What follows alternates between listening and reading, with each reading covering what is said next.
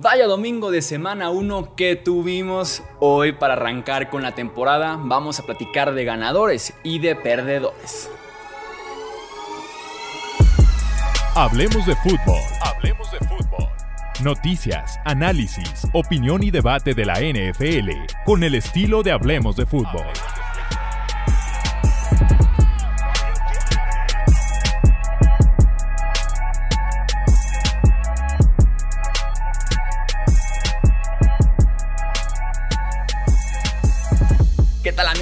Bienvenidos a una edición más del podcast de Hablemos de Fútbol. Yo soy Jesús Sánchez y platiquemos justamente del domingo tan bueno que tuvimos en esta semana 1. Gran forma de arrancar con la temporada.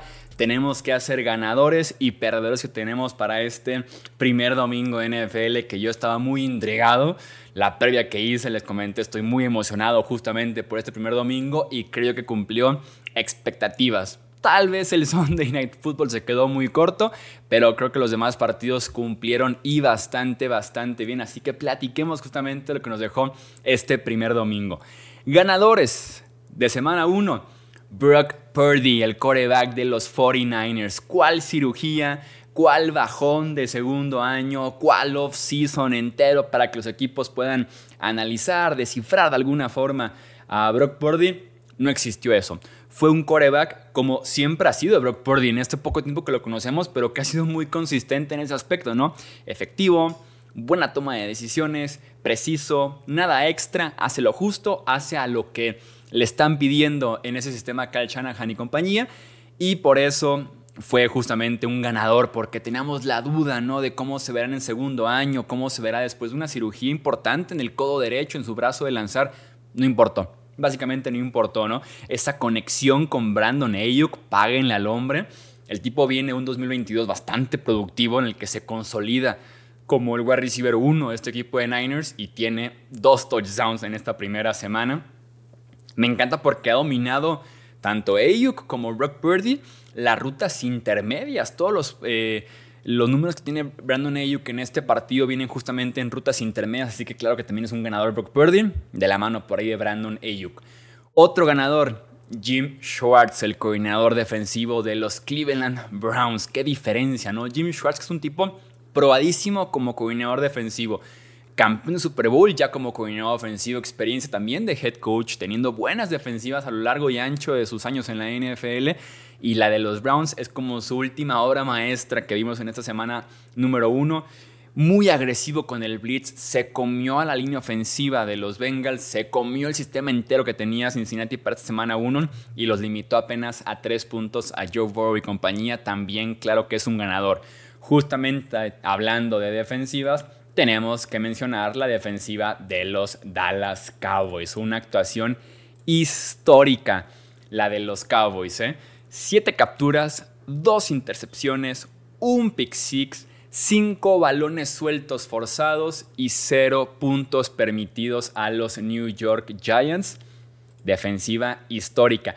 En ese sentido, actuación histórica para la defensiva. En ese sentido, Dan Quinn lleva tantos semanas, meses, años siendo ya un gran coordinador defensivo y justamente esa pieza que comanda la defensiva de los Cowboys y que cumple domingo tras domingo, tras domingo, tras domingo. O sea, literalmente el último partido que tuvimos de Dallas hace seis meses en contra de San Francisco, la defensiva cumplió. Pasa un offseason completo, la defensiva incluso se ve mejor con piezas como Stephon Gilmore que van llegando apenas este offseason y se manda una actuación histórica de siete capturas, cero puntos. Entonces Dan Quinn es un tipo súper consistente y que esa defensiva se presenta a jugar. Nos mantenemos con la defensiva. TJ Watt. Regresó la bestia TJ Watt. Yo aquí les dije, TJ Watt es el mejor edge de la NFL y probablemente era el segundo mejor defensivo de la liga, solamente detrás de Aaron Donald. Se lesiona. El ser humano es mucho del momento. Olvidan de alguna forma a TJ Watt. Nos dejamos llevar o nos se dejan llevar por Nick Bosa, por Max Crosby, Micah Parsons, Miles Garrett y en el olvido TJ Watt. Aquí hicimos un ranking de hecho y yo decía, TJ Watt se olvidan mucho de él porque viene de lesión, pero literalmente un año antes empató el récord de más capturas de quarterback para un defensivo en una sola temporada y fue el defensivo del año. Y regresó la bestia TJ Watt, un tipo súper completo que además tiene tres capturas de coreback hoy, dos balones sueltos forzados, cinco tacleos, uno para pérdida de yardas, para mí es el mejor edge de la liga. Eso sí, se aprovechó de un muy pobre tackle de hecho que tienen los San Francisco 49ers. Otro ganador que tenemos de este domingo NFL, la ofensiva aérea en general de Miami. Desde el coreback Tua, desde la mente maestra que es Mike McDaniel, los dos wide receivers Tyreek Hill y Jalen Waddle, porque el paquete entero te hace una de las ofensivas más explosivas que tenemos en la NFL actualmente, ¿no? A Mike McDaniel no le interesa todavía correr el ovoide, no es mucho desagrado, le interesa lanzar el ovoide, pero cuando casi tienes 500 yardas aéreas, no importa lo que hagas por tierra, ¿no? Tuva que se vio muy preciso en pases largos sobre todo, soltó el brazo, su primer partido desde que sufrió esa tercera conmoción cerebral el 25 de diciembre, y el tipo manteniendo el nivel que vimos la temporada pasada cuando estuvo sano. Y el encuadro que te convierte un pase de 5 yardas en una ganancia de 50 yardas básicamente. Y también Tyreek Hill que termina con 215 yardas y dos touchdowns, ¿no? Haciendo básicamente de todo. Súper, súper partido de la ofensiva aérea de los Dolphins. El partido no fue perfecto por parte de Tua. Tuvo por ahí un fumble en un intercambio con el centro. Tuvo una intercepción muy pobre pero movió el ovoide básicamente como quiso. El buen Tua Tongo Bailoa. Jordan Love es nuestro siguiente ganador. Jordan Love, el nuevo dueño, me pregunto yo, de los Bears. El nuevo dueño de los Bears, porque estábamos acostumbrados a que Aaron Rodgers fuera el dueño de los Bears, no el mismo lo decía. Se va Rodgers después de casi dos décadas ahí dominando a Chicago y nada cambia.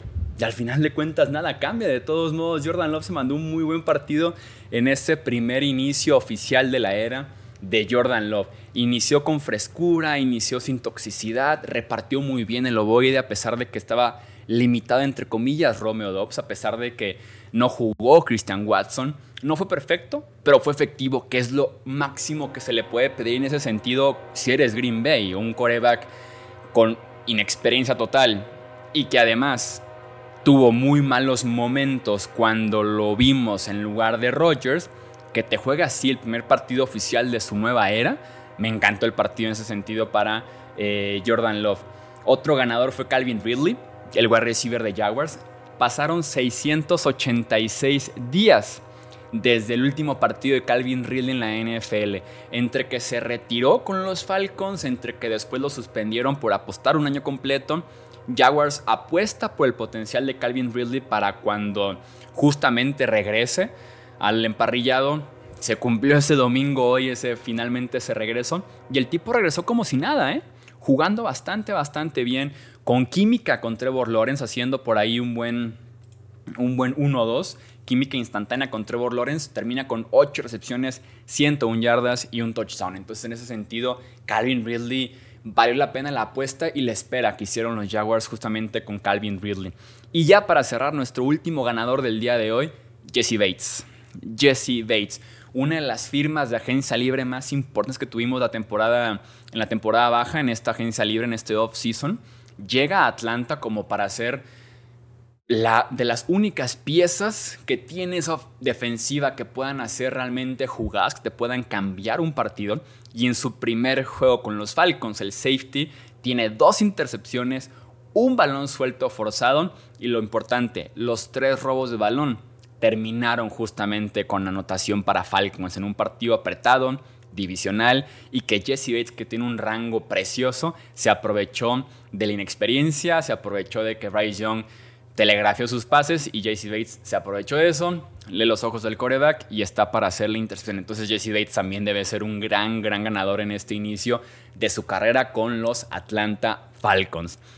Platiquemos ahora de los perdedores, la parte negativa que nos dejó este domingo de semana 1. Para empezar, Patrick Peterson, el cornerback de los Pittsburgh Steelers. No puedes ser Patrick Peterson en pleno 2023 con el nivel que has mostrado muy inconsistente, claramente con tus mejores años ya detrás de ti, ¿no puedes salir a retar de alguna forma a una ofensiva como la de los Niners, que es una ofensiva, una máquina muy bien aceitada, y a retar a Brock Purdy? Patrick Peterson entre semana decía que había visto varios aspectos del juego de Brock Purdy y que firmaba, que aseguraba que tenía una intercepción el domingo.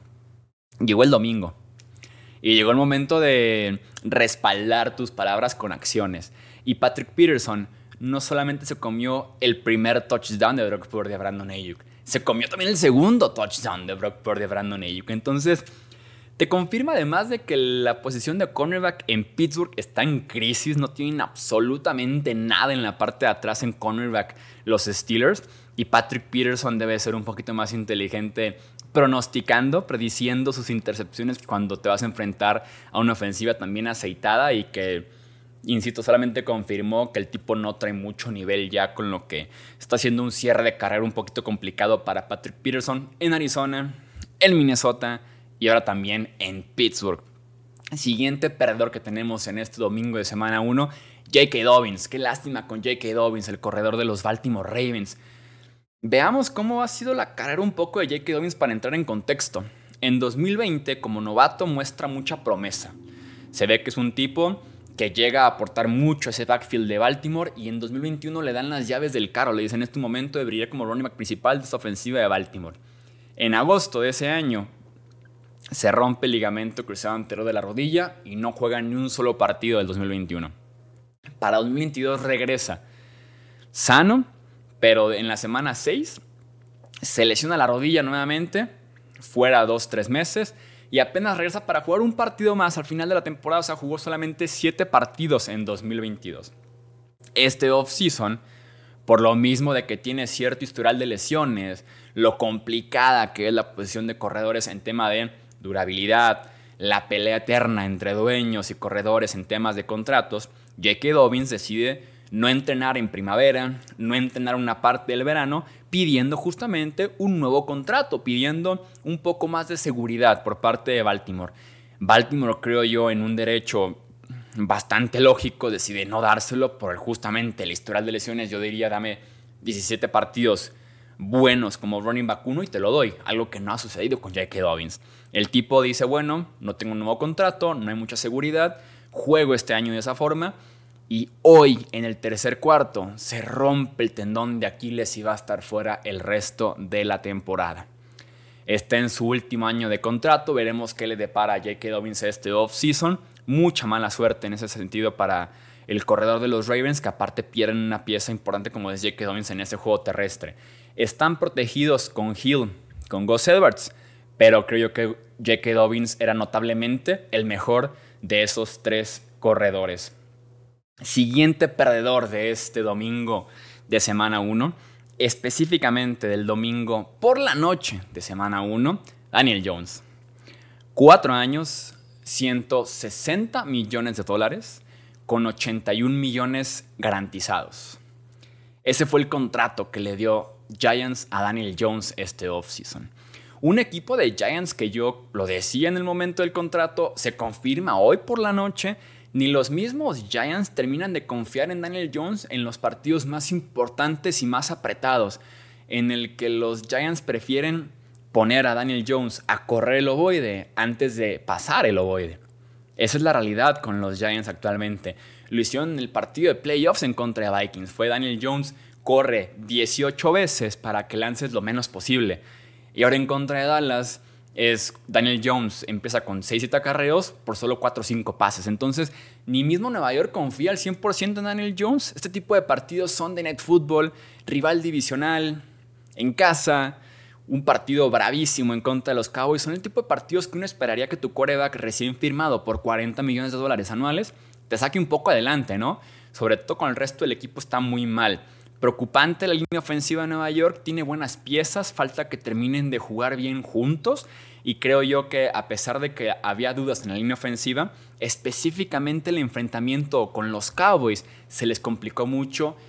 El año pasado dos veces y me queda claro que este año por lo menos llevan una vez en las que algo tienen los Cowboys, una línea, una línea defensiva muy atlética, que no le va bien a la línea ofensiva que es un poco más pesada y lenta de Nueva York. Entonces se juntó un poquito todo pero insisto, a pesar de que ibas en contra de tal vez la mejor defensiva que vimos este domingo en NFL y que la línea ofensiva se comió entero ese partido, el tipo no te saca adelante partidos que uno esperaría que un coreback de 40 millones lo pudiera hacer.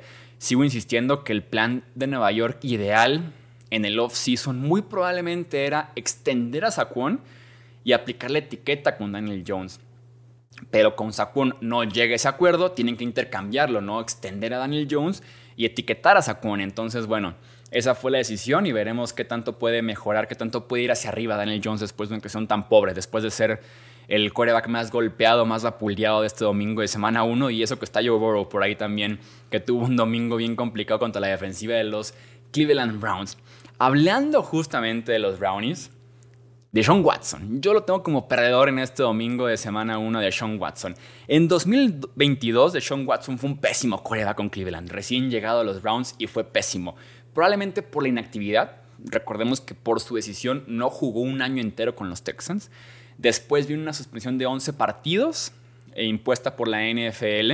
Entonces uno esperaría que esa inactividad, mala suspensión, nuevo equipo, nuevos receivers, nuevo sistema, uno esperaría que eso pudo haber provocado un pésimo 2022 por parte de Sean Watson. Pero los primeros tres cuartos del 2023 de Sean Watson fueron iguales o peores probablemente. O sea, un, un nivel que, insisto, fue hasta peor por momentos. El clima estuvo fatal, no ayuda, ni Joe Burrow pudo jugar bien en ese clima, pero sí preocupa a Watson en tema de quedarse corto constantemente de los wide receivers, los pies, la mecánica en general, como que no termina de dar ese paso para acercarse, aunque sea ligeramente, al de Sean Watson que vimos con los Texans y que era de los cinco mejores quarterbacks de la NFL en ese momento. Entonces, Deshaun Watson debe mejorar bastante si este equipo de Cleveland quiere ser contendiente para que esté a la par del juego terrestre y a la par de la defensiva que mostró justamente este equipo de Browns en semana 1. Quedan dos perdedores más de esta semana 1, de este domingo de semana 1. Dazón.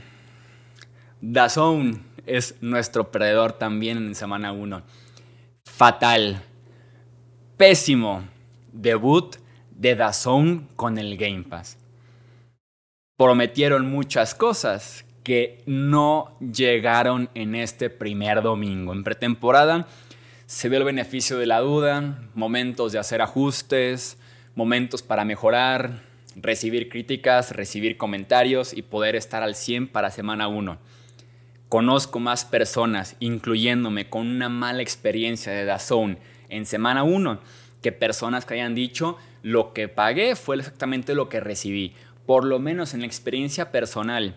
Y aparte lo que estuve recibiendo de comentarios, esta opción de que se iba a poder ver hasta en cinco dispositivos diferentes, estando todos en la misma red, fue una farsa. Yo no pude verlo ni en dos dispositivos diferentes, estando 100% seguro en la misma red de Wi-Fi, IP y todo lo que ustedes quieran. Tenía uno en un Chromecast, quise abrir otro en una laptop no pude, solamente me permitía un dispositivo a la vez. No me aventé todo el rollo de la ayuda de Dazón, eh, un técnico que me asesore en el chat. No lo quise hacer, qué pereza, estoy viendo la NFL, no quiero estarme peleando en un chat de servicio al cliente.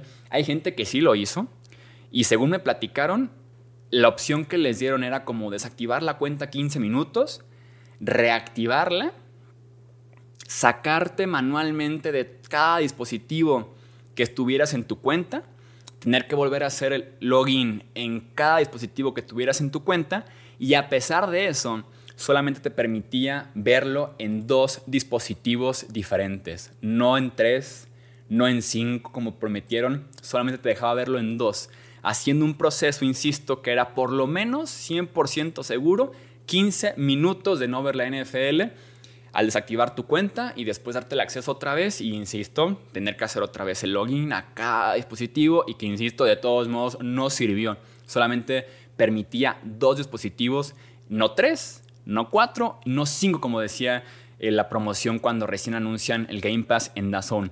Y otro aspecto que yo tenía muchísima ilusión, que nunca encontré en pretemporada y que nuevamente no encontré eh, en temporada regular, el hecho de que te prometían pantalla dividida, supuestamente podías ver al mismo tiempo en la misma pantalla cuatro partidos diferentes, tres partidos, dos partidos, dependiendo de cómo lo acomodabas.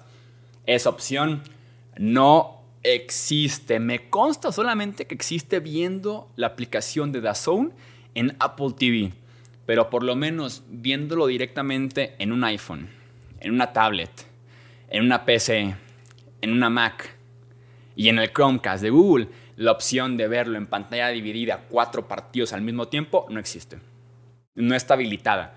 Solamente conozco a alguien que lo pudo ver en Apple TV, la opción de la pantalla dividida. Entonces, ¿de qué sirve anunciar promociones o anunciar diferentes herramientas, futures y demás? Si solamente aplica para un dispositivo de 300 que hay opciones entre PlayStation, Xbox, Smart TV, Samsung, LG, no sé, o sea, entre miles de dispositivos que solamente uno te pueda dar la herramienta de pantalla dividida, está para llorar, o sea, y que casi casi en comentarios me digan, problemas que tuvieron con Dazón, porque insisto, fue un debut fatal por parte de la plataforma del Game Pass que no es económica.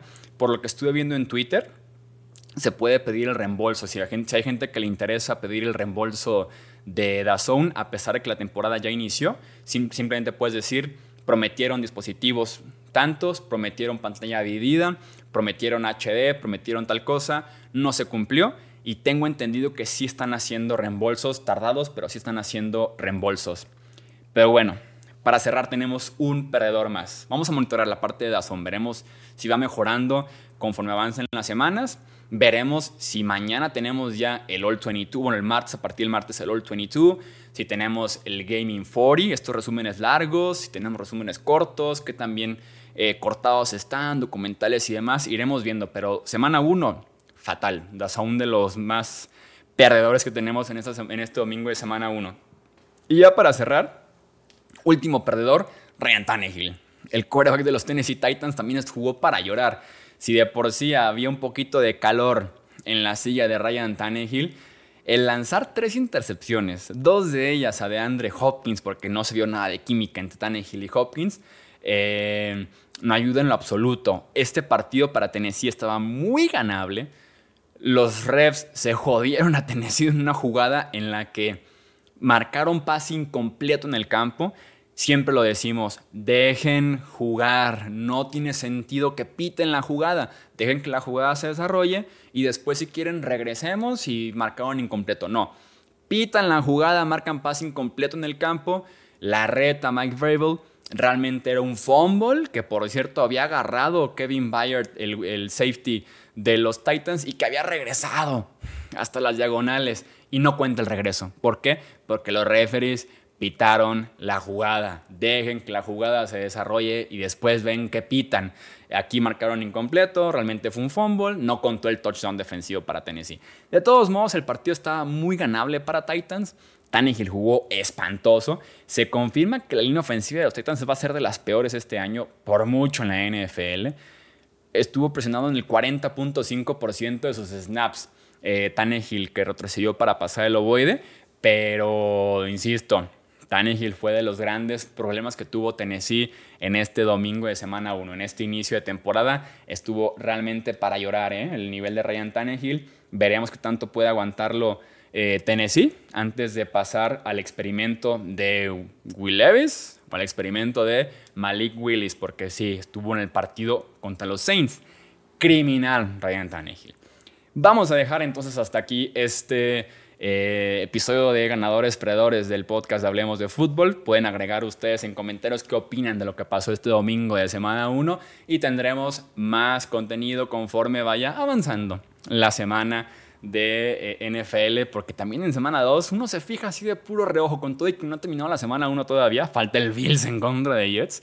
Uno se fija en la semana 2 y tenemos unos partidazos para el siguiente jueves, domingo y lunes. Así que mi gente, ya saben, interactúen, que se arme el debate, la conversación aquí en Hablemos de Fútbol, ganadores, perdedores y demás y estaremos generando más contenido, así que no olviden suscribirse, seguirnos Twitter, Facebook, Instagram y tendremos más contenido de semana 1. Esto es Hablemos de Fútbol, yo soy Jesús Sánchez, hasta la próxima. Gracias por escuchar el podcast de Hablemos de Fútbol. Para más, no olvides seguirnos en redes sociales y visitar hablemosdefutbol.com.